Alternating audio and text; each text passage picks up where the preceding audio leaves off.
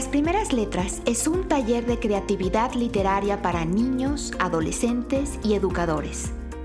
Leemos, escribimos, comentamos y compartimos. Escúchanos simplemente para alimentar tu pasión por las letras o como recurso educativo para maestros, padres y alumnos de primaria y secundaria.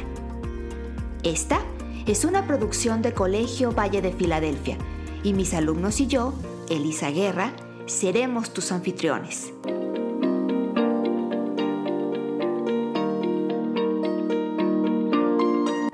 ¿Ya estás listo? Comenzamos.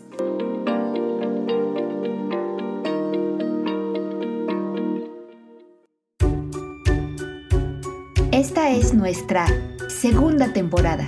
Bienvenidos. Después de un largo viaje en auto, nos parece natural que un cachorro se queje ladrando, corra en círculos o quizá muerda un poco. No nos enojamos con él cuando necesita liberar esa energía. Le preguntamos, ¿quién es un buen chico? en un tono que el perro entiende perfectamente. Significa, estoy encantado contigo simplemente porque existes. Comparémoslo con la manera en que tratamos a los niños después de que han aguantado un día de clases, actividades y tareas. Les ladramos instrucciones. Termina tus problemas de matemáticas. Asegúrate de mostrar el resultado. Deja de jugar con el iPad. Prepárate para irte a dormir. En vez de disfrutar su compañía, los arrinconamos y les damos orden. Esto es particularmente desafiante para los niños pequeños. Wendy Mogel, fragmento de Paciencia ante todo para hablarles a los niños, publicado en el New York Times en 2018. Hola, me da mucho gusto saludarles y darles la bienvenida a nuestro podcast Las Primeras Letras. Estamos en la segunda temporada, segundo episodio. Los saluda con mucho gusto, como siempre, su anfitriona Elisa Guerra y mis estudiantes que ahora se presentan. Jorge. Y te Esfinge. Jerónimo. Cairulio. Lucas. Yo soy Adrián Eberhard. Gracias por acompañarnos en este episodio. Tenemos muchas cosas interesantes que compartir. Pero para dar inicio a nuestro tema de hoy, yo quisiera preguntarles a mis estudiantes sobre el texto que acabo de leer. ¿Qué creen que sea ese texto? ¿Cómo podríamos definirlo? Yo creo que en un viaje. Bueno, em, yo creo que fue en la casa. Yo creo que fue un texto más que bien inventado, no de una mala manera, sino que de una manera muy creativa para ejemplificar una situación me parece algo muy entretenido que se haya publicado en el New York Times, porque llega a muchísimas personas. Es algo como las cartas de opinión que llegan a, aquí a Chile, en un diario que se llama El Mercurio. Yo ya lo nombré en el episodio pasado y muchas personas parten desde esa opinión para también hacer varios programas de educación. Ok, Jorge, muchas gracias. Eh, de hecho, este es un fragmento de un artículo de opinión, exactamente. Es un fragmento de un artículo de opinión que fue publicado en el New York Times, que igual que el Mercurio es un diario, es un diario muy importante. ¿Qué mejor que ejemplificar perfectamente aquí donde están las cartas de opinión? Bien, Jorge nos está mostrando un periódico que yo sé que nuestra audiencia no puede ver porque es un podcast y únicamente nos escucha. Obviamente pero nos está enseñando un periódico. Ahora, las cartas de opinión o son las cartas al editor, son generalmente, como su nombre lo dice, cartas que la gente escribe al editor del periódico. ¿Quién sabe quién sería el editor de un periódico? ¿Qué, se les ocurre que sea el trabajo del editor de un periódico? El que escribe un periódico, el que escribe un artículo de periódico, perdón. Bueno, eh, muchas personas pueden escribir para un periódico, desde los reporteros, eh, personas que no trabajen en el periódico, pero que publican lo que escriben en algún periódico cuando el periódico se los acepta. Eh, pero el editor puede escribir y de hecho generalmente tiene una columna que es, digamos, la columna editorial, que es la que escribe el, el editor. ¿Qué creen que haga un editor? Sí escribe, pero no es todo lo que hace. Edita los artículos. Ok, su nombre dice que edita, ¿no? Y puede ser que sí, aunque también puede ver que haya otros editores. Digamos que es como el jefe de los editores. Y quizá no sea él quien propiamente edite cada uno de los artículos, pero él edita lo que va a aparecer en el periódico. De alguna manera, él o ella em, pueden tomar decisiones, generalmente tienen un equipo que les apoya para esto, y toman decisiones eh, con respecto a qué es lo que va a aparecer publicado en ese periódico. Eh, cuando yo les pregunté qué opinión tenían o qué pensaban de lo que leí al inicio del programa, eh, estaba buscando que me dijeran qué tipo de texto creen ustedes que sea. Conocemos la poesía, conocemos la narrativa, el cuento, la novela. Eh, ¿Qué más conocemos o qué creen que sea esto? ¿Creen que esto es em, un escrito poético? ¿Creen que es narrativa? ¿Qué, creen que sea? Parece más como si lo viéramos del lado poético, por decirlo así, del lado escritor. Parece como eh, un micro de que habla eh, un niño que habla de lo que pasa. A ver, Jorge nos dice que es un, un, artículo de opinión, no propiamente una carta de opinión, porque no le están escribiendo al editor del periódico, le está, están em, eh, escribiendo, eh, digamos que un artículo abierto. Él dice que es un artículo de opinión. Kairulium dice que es un cuento. ¿Qué opinan los demás? ¿Se vale tener ideas? Yo creo que es más bien un pensamiento escrito. Yo diría que es como que una fábula porque en sí nos quiere enseñar, nos quiere dar una lección, pero es muy corta para ser fábula y no tiene personajes fantásticos en sí, está hablando en general. Ok, muy buena aportación Adrián porque nos dice que nos quiere enseñar algo. Bien, eh, pues esto que yo les compartí es apenas un fragmento, pero es eh, similar a lo que Jorge decía, lo que Cite Esfinge decía, un poquito también tiene que ver con lo que eh, Cairulium y sobre todo Adrián también decían. Es en, general, es en realidad un artículo de opinión, Em, claro que un artículo de opinión puede tener cierta narrativa, puede apoyarse de una historia o de una anécdota para ayudarse a, expresar la idea que quiere poner eh, eh, frente a su público, frente a la audiencia, frente a los lectores, ¿no? Em, por eso es que si te Esfinge decía que lo veía más bien como un pensamiento, Cairulum decía que lo veía como si fuera un cuento, pues más bien están narrando una analogía, una comparación. Pero es un artículo de opinión. Un artículo de opinión, chicos, es diferente de la poesía y diferente de los cuentos o de las novelas. ¿Cuáles crean, creen ustedes que sean las, las principales funciones o digamos que la meta principal de la poesía? ¿Para qué es la poesía? La poesía es como que ahí te puedes expresar tus sentimientos o emociones. Por ejemplo, puedes escribir un poema, pues cómo estás en esta pandemia, estás frustrado, enojado, feliz o triste. ¿Para qué creen que sirvan las novelas y los cuentos? Bueno, eh, como su nombre lo dice, los cuentos y las novelas son narrativas, entonces sirven para poder narrar una historia, sea esta ficticio o real, a través de texto. Un, texto narrativo generalmente tiene esa función, informar y entretener, pero sobre todo entretener. Piensen en cuando vamos nosotros al cine, por ejemplo. Vamos al cine porque queremos entretenernos. Queremos eh, difícilmente iríamos al cine porque queremos informarnos, a, menos de que vayamos a ver un documental o una película histórica.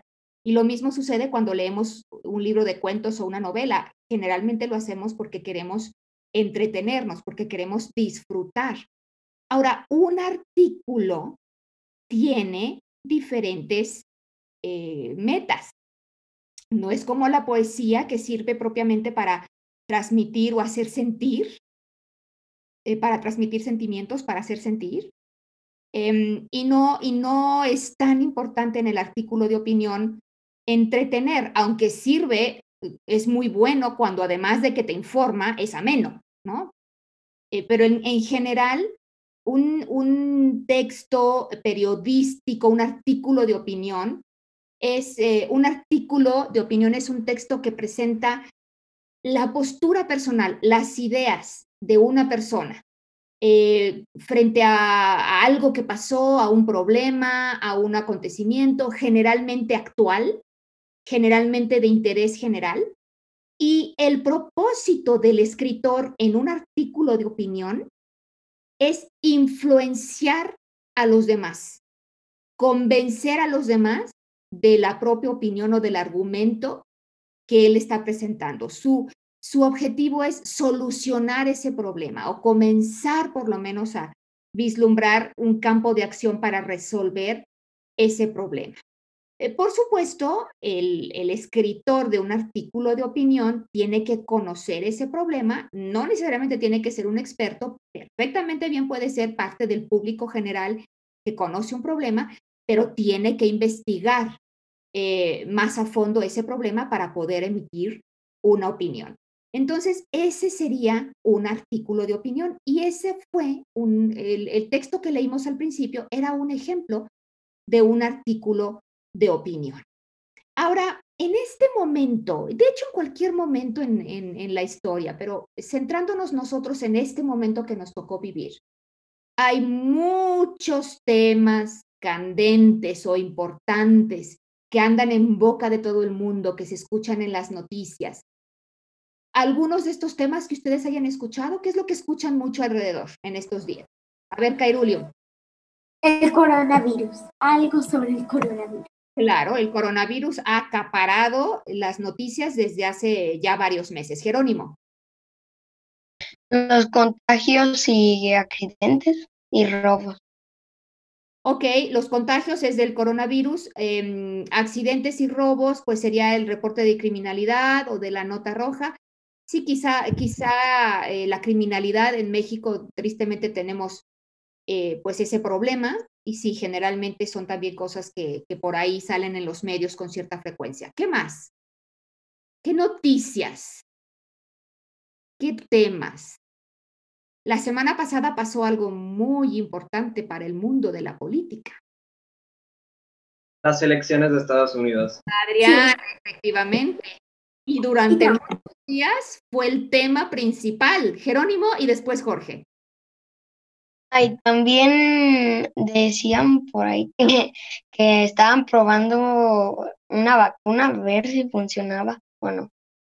Eh, sí, muy bien también. Eso fue algo que, que sucedió algunos días después de las elecciones.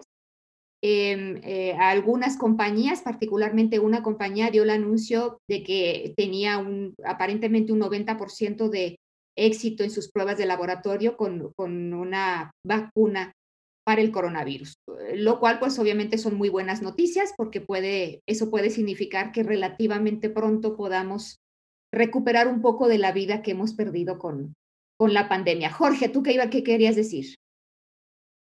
Em, bueno, eh, perdón que meta a Chile en todas partes, no, es que a mí me encanta mi país, lamentablemente. Claro, mételo, mételo. Em, en el último tiempo, en las últimas dos semanas, el plebiscito que hubo aquí, el plebiscito nacional 2020, que Adrián estaba hablando de elecciones, bueno, el diario, la televisión, la radio, el internet, lo principal por todos los días era el plebiscito y la franja electoral. ¿Les gustaría, si quieren, que les cuente algo sobre el tema? Por favor, porque, porque obviamente eh, nosotros estamos quizá enterados de lo que pasa en México y menos, yo sí supe eh, y, tengo por ahí una, una amiga chilena que estaba muy contenta, pero yo quisiera que tú nos contaras y les contaras a tus compañeros muy rápidamente, resumidamente, qué fue lo que pasó con este plebiscito en Chile. Yo también estoy muy contento. probablemente tenga el mismo sentimiento que tu amiga, Mm, teníamos que, a raíz de las protestas que muchos vieron en las noticias, yo vi incluso reportajes de eh, cadenas como Univision sobre el estallido social en Chile. A raíz de ello, las personas comenzaron a exigir una nueva constitución y como el camino constitucional actual en la constitución, voy a decir muchas veces la palabra constitución, de 1980 dice que se tiene que realizar un plebiscito constitucional para elaborar una convención constitucional en caso que gane la opción apruebo y redactar una nueva carta constitucional. A ver, detente ahí un momentito, por favor. Antes de que continúes, tenemos que asegurarnos de que sabemos todas las palabras. ¿Qué es un plebiscito, Jorge? Eh, un plebiscito se establece como el mecanismo electoral donde todas las personas que estén habilitadas para sufragar pueden ir a manifestar su opinión a través de la votación. No votando por candidatos, sino votando por alguna opción para algún cambio o alguna situación de la política en general. O sea, una votación, para más explicado y simple, en la que tú y todos los chilenos, chilenas en este caso, podemos ir y manifestar nuestra opinión sobre redactar una nueva carta constitucional. De alguna manera, un plebiscito es un llamado al pueblo para que vote a favor o en contra de una propuesta específica, no de un candidato, sino de una propuesta específica. Cuando, cuando Jorge dijo la gente que puede sufragar, ¿qué creen ustedes que signifique sufragar? ¿Los demás? ¿Qué es sufragar? ¿Un sinónimo para sufragar? ¿Qué sería? No, no sé. ¿A qué le suena? A lograr. me suena como atrapo. Este, yo pienso que es como que pagar algo. Siento yo. Ok. No sé por qué. Sí, porque a veces decimos no pude sufragar esos gastos. Pues, no, no, pude, no pude, obviamente, es, es muy buena eh, deducción, Adrián. Eh, el sufragio es el voto. Entonces, si sufragio es voto, sufragar es... Votar. Muy bien, exactamente. Entonces, miren nada más cuánto estamos aprendiendo el día de hoy. Entonces, sabemos que en Chile hubo protestas, eh, y la gente quería eh, reformar la constitución, ¿es así, Jorge?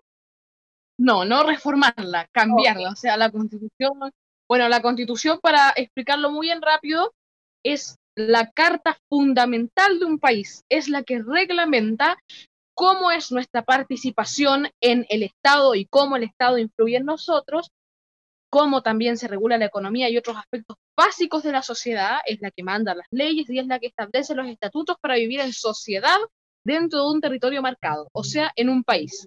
Ok, entonces en Chile, ¿qué querían, que hacer? ¿Cuál querían cambiar la constitución. Actualmente tenemos una constitución de 1980 escrita en un periodo en Chile.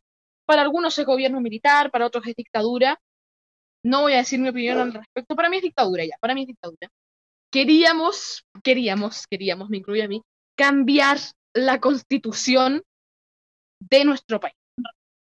Con respecto a la pregunta inicial, lo otro que quería decir era la destitución de, bueno, esto era para la gente que nos escucha de Perú, del presidente Martín Vizcarra. Eso era que, se había dado mucho y eso.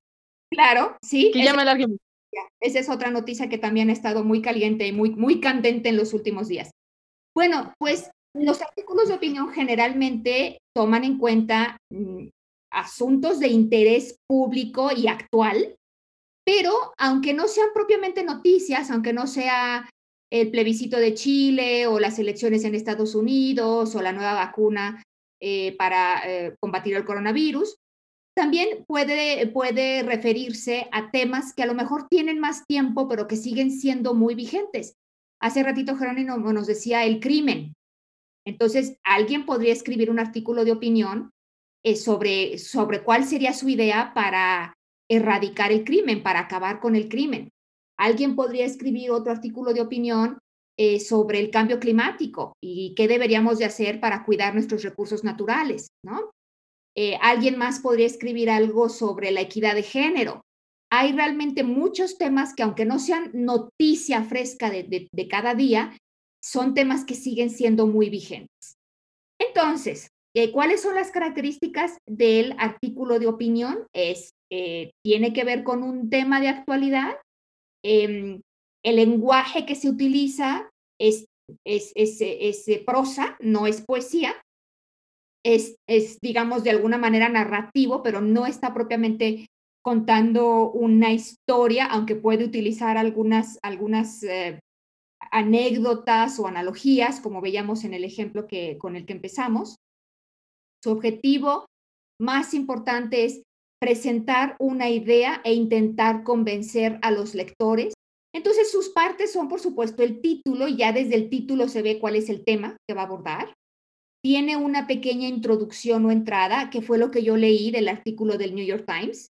La entrada fue poner un ejemplo de cómo le habla la gente a los perros y cómo le habla la gente a los niños. Es una comparación bastante eh, fuerte, como, como queriéndonos decir, oigan, les hablamos mejor a los perros que lo que les hablamos a los niños, ¿no? Tenemos más consideraciones con los perros que las que tenemos a veces con los niños. Eso, por supuesto, capta la atención de la gente. Esperaríamos que después de esa presentación, la autora Em, que es una psicóloga, aporte algunas ideas, presente un argumento de cómo se le debería de hablar a los niños o por qué está mal hablarles a los niños como se le habla o qué es lo que puede pasar si se les habla a los niños de esa manera, etcétera, etcétera. Y después de que presenta esos argumentos, entonces se presenta una conclusión. En esa conclusión generalmente hay una llamada a la acción. Se le incita a la gente a que haga algo. En este caso, podría ser que la autora dijera, no les hablen a sus niños em, como si les estuvieran ladrando órdenes, háblenles siempre con respeto y tengan empatía por ellos. Esa podría ser una llamada a la acción. Entonces, em, antes de seguir adelante, ¿qué se les viene a la idea cuando digo argumento? He hablado mucho de la palabra argumento. Este, un argumento es, bueno, es algo que dices para defender tu opinión sobre un tema que depende si tú quieres, si estás en contra del tema o si estás a favor de él. Por ejemplo, este, si estás a favor de, eh, no sé, de que es mejor el chocolate amargo que el blanco, por ejemplo. Un argumento sería que el amargo es mejor, que aparte de ser rico, es, te, hace más bien que el blanco. Claro, ese es un argumento. Muy bien.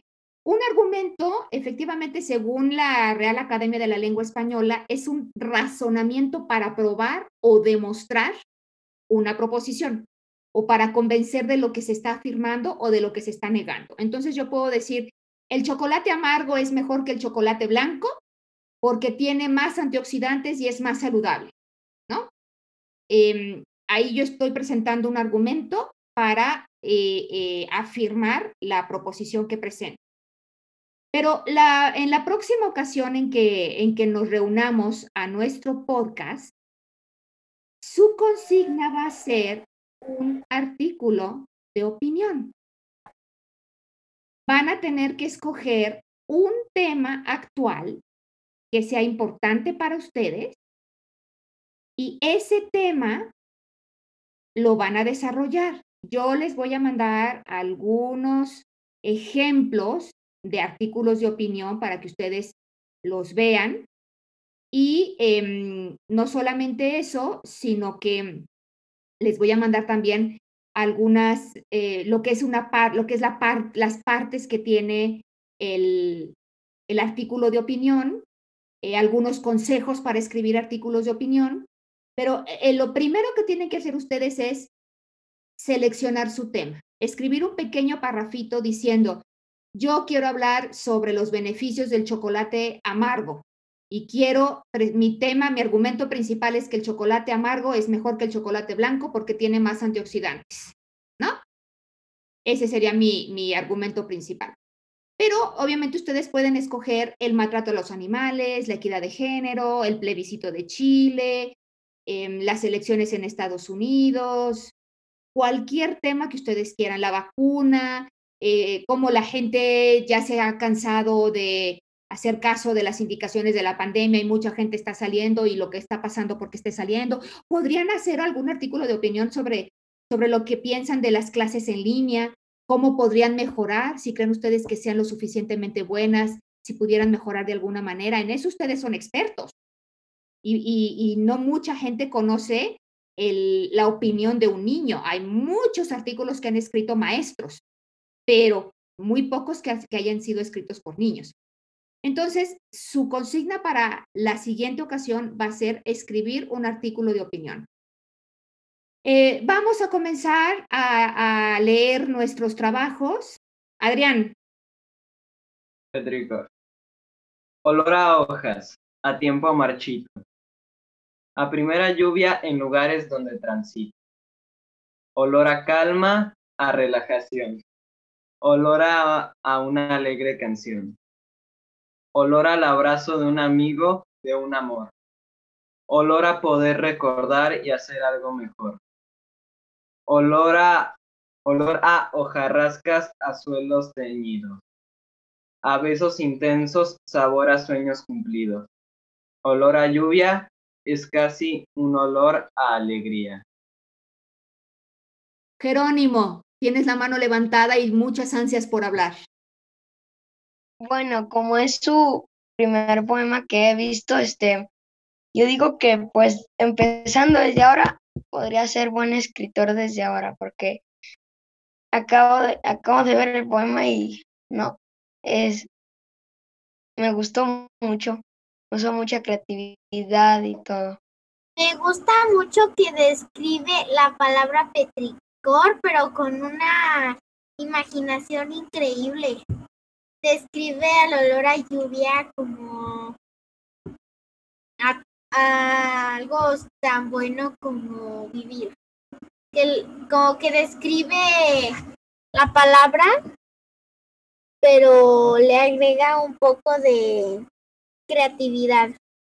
Adrián, estoy impresionada. Tenemos un enorme talento en ti. ¡Qué emoción! Me da muchísimo gusto que seas parte de nuestro taller de creatividad literaria, porque bueno, si todos tus trabajos tienen esta calidad, qué bárbaro, es una aportación maravillosa a nuestro grupo. Me gusta el uso que tienes del vocabulario, eh, me, gusta la fluidez que se siente en tu poema. En realidad, la única eh, eh, cosita que podría señalarte es la palabra transito que me la acentuaste como si fuera tránsito. Cuando lo leíste, lo leíste bien, transito. A menos de que tu intención hubiera sido tránsito, pero obviamente no creo porque transito y tránsito son dos cosas completamente diferentes. No lleva sí, Ahí me fallé un poquito la gramática. Ok, ok. No lleva acento. Tránsito sí lleva acento. Transito no lleva acento. Eh, pero fuera de eso, que sería lo único, cámbiaselo, eh, eh, por favor, y, guarda tu poema porque es realmente maravilloso. Qué bonita sorpresa nos diste, Adrián.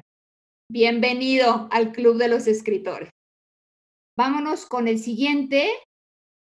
Jerónimo. Olor natural. olor de lluvia. Tan inmenso olor a tierra mojada es tan magnífico que abre los más extraños olores percibidos en la vida. Desconozco cómo las personas no estudiarían tal olor maravilloso, de los pocos que te dan esa sensación de seguir viviendo tal experiencia y aquella sed del conocimiento, del saber la combinación perfecta del olor a lluvia. Jerónimo, a mí se me hace que tú ya estás empezando con tu artículo de opinión. Eh, la manera como, como estás hablando aquí del, del petricor suena más que a poema y más que a narrativa, a una opinión tuya sobre el petricor, lo cual es perfectamente válido. la consigna era escribir un texto incluyendo la palabra petricor. Este tipo de texto es el tipo de texto que utilizaríamos para escribir un artículo de opinión. Claro que también tiene algo de poético, debo mencionar. lo que estábamos diciendo en este momento, ¿no? Como, como la, los límites entre un género y otro em, a veces no están tan bien definidos. ¿Quién quiere comentar? Mm, me gustó su, me gustó su, su poema de opinión o algo. Sí, supongo que es un poema de opinión. Eh, pues me gustó mucho porque, o sea, combinó el poema con su opinión y es una forma muy creativa de poner ambos en un solo texto. Ya creaste un nuevo género, Adrián, ya ves, el poema de opinión. Chicos, pues se nos acabó el tiempo. Qué episodio tan rico que tuvimos. Creo que viene un gran episodio la próxima vez. Estaré muy interesada en leer sus artículos de opinión. Eh, los artículos de opinión suelen tener entre 500 y 1200 palabras. Eh, piensen en un mínimo de 400 palabras y no tengan, bueno, si alguien le gusta mucho escribir y se va muy largo, piensen que es mejor no pasarse de las mil palabras.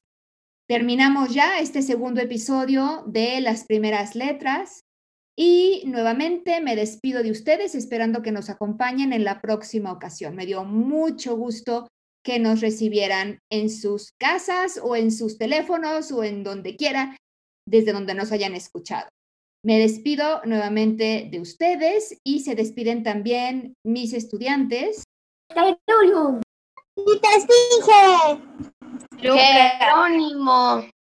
Lucas. Jorge. Y Adrian Everhart. Muchísimas gracias y nos vemos en la próxima ocasión. Hasta pronto.